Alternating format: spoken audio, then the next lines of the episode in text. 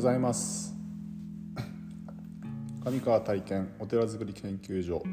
第156回目の放送です。今日は失敗した時こそ成長のチャンスがあるということでのテーマで話をしてみたいと思います。まあえっ、と私自身はこう失敗することが多いんですけどもなんかこううまくいかない時とかね。うん。あこれは失敗したなと思って、えー、落ち込んだりとか、まあ、挫折をしたりとか。うん。あと失敗したことすら気づいてなくて、えー、なんだろう。後からああれは、えー、そういう意味で失敗だったんだって気づく時とかもありますよね。で失敗ってなぜ起こるのかっていうみんな失敗したくて、えー、行動してるわけじゃないんですよね。でも、えーと、そのことが何かが原因になって、うん、結果的には失敗してしまったっていうことがよくあるんですよね。あるというかまあ、うん、あるんですよ、うん、自分の、うん、こととして振り返ってみてもやっぱりこうああれは失敗だったなって思う時とかもあるんですけども、まあ、そういう時こそが、まあ、チャンスなんだっていう成長のチャンスなんだっていうふうなことを話をしてみたいと思うんですよね。でまあ失敗の反対と考えるとった時には、まあ、成功した成功したってみんな成功したくて、えーと成功したくて、えー、行動をするんですけども、まあ、成功することを疑わずに行動するんですけどそのこと自体がうんとまあえっ、ー、と失敗というのはそのまあこれがこの、えー、このこういうところまで行き着くと成功といういわゆる基準みたいなものが自分の中にあってでそそこに行けると思うからこそ行動をスタート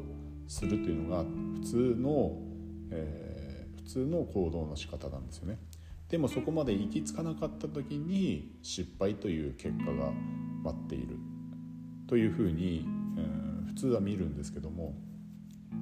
じゃあその、うんと、成功の基準っていうところまでなぜ行き着かなかったかということを失敗した時に振り返って考えて、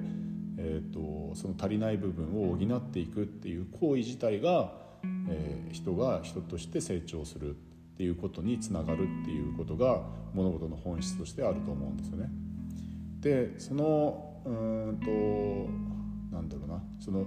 まず失敗するためには行動を起こさなければいけなくて行動するっていうことはかなりこう勇気のいることなんですよね。勇気を持たないと行動ってできないんですよね。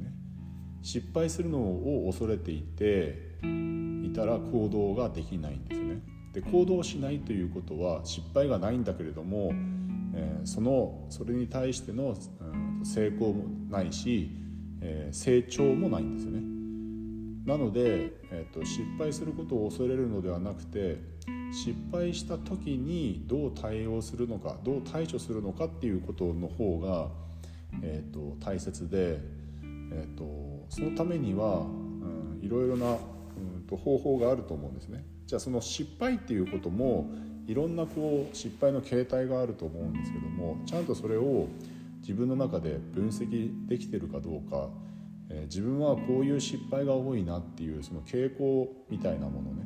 をちゃんと、えー、見れてるかっていうことが結構大きなうんとその成長の幅を見た時に大きな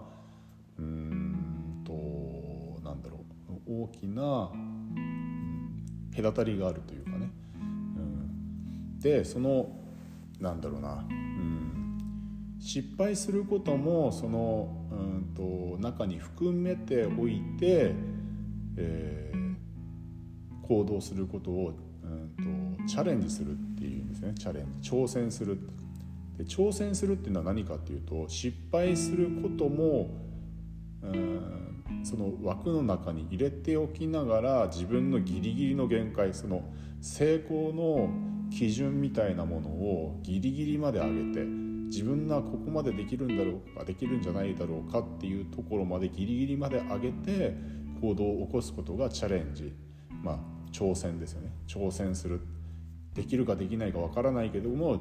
挑戦してみるっていうそういう時にもう、まあ、それが達成した時達成できなかった時、えー、に、うん、のも含まさってるんですけどもそこにも成長が成長のチャンスがあってまあなんだろう自分の力だけじゃなくてね例えばチームの力のの中でチャレンジしていった時にそれが、えーと、となんだろう目標を達成できた時もそうだし達成できなかったとしてもその、えーと、チャレンジするっていうことに対しての、えー、自分たちの成長っていうものはそこには確実にあるのでうんとそのうん、行動を起こすっていうことがまず大事になってきているんですね。で行動を起こすのにもやはりその何ていうのリスクが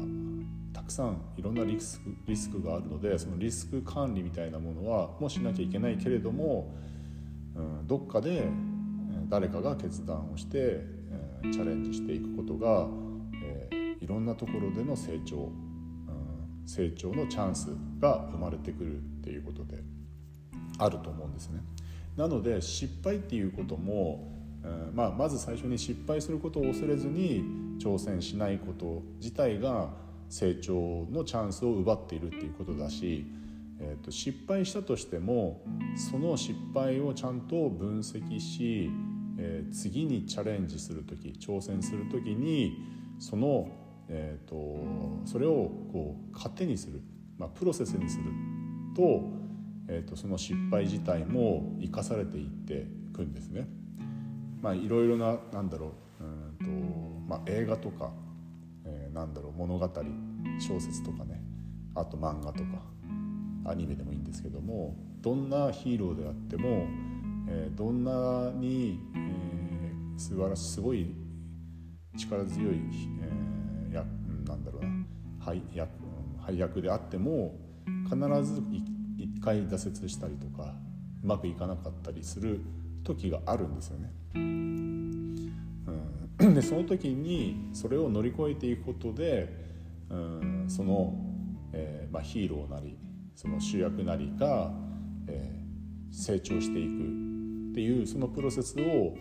あのいろんな形で、えー、見せ見せられるというかね、え、見ることで自分たちもこう勇気を持って行動していこうというふうに思えるわけであってその失敗するっていうこと自体を恐れていることが成長のチャンスを奪っているっていうことだし。で失敗した時にどういうふうになんだろうその失敗を生かすかっていうことが大事でその生かし方っていうのはうんとまあ多分ですねその自分の経験値を、うん、経験値の中で話をすると自分一人の力ではそこの地点しかなんだろう。そう。失敗その自分の力でその時点の力ではそういう失敗が起きてしまうってことは自分の、まあ、最大限のなんだろうな能力であって現在現時点でね、えー、それ以上その失敗をどう乗り越えていくかっていうことのいわゆる知識とか知見みたいなものを得るためにはやはりそれそのこと自体をシェアし人と話し合ったりとかね。こういう失敗をしてしまったっていうことの、まあ、反省をしながら、えーと、いろんな人たちの意見を聞いてあ自分もそういう経験があったけどこういうふうにしたら自分は乗り越えれたよとかこういう考え方どう？とかっていうことをと取り入れながら、うん、次の、えー、チャレンジをしていくことが、えー、それをまた乗り越えていった時が自己成長につながっていく。だからその、うん、なんだろうチャレンジすることっていうことが、えー、大事で失敗すること自体はそんなに、うん、なんだろうその次の成長があれば失敗して例えば、まあ、迷惑をかけられたっていう人がいたとしても、うんまあ、その時はちゃんとそれは、反省してお詫びをしながら次の成長次のチャレンジをしていくことでその迷惑をかけた方々に対しての恩返しみたいなものができたらいいんじゃないかなというふうに、えー、考えてます。はい、皆さんどんな失敗をしてるのでしょうか、うん、またそれをどうやって乗り越えてきたのか、えー、ということも、うん、また、考えてみてもらったらいいなと思います。はい。今日も一日素晴らしい日をお過ごしください。お祈りしております。ありがとうございました。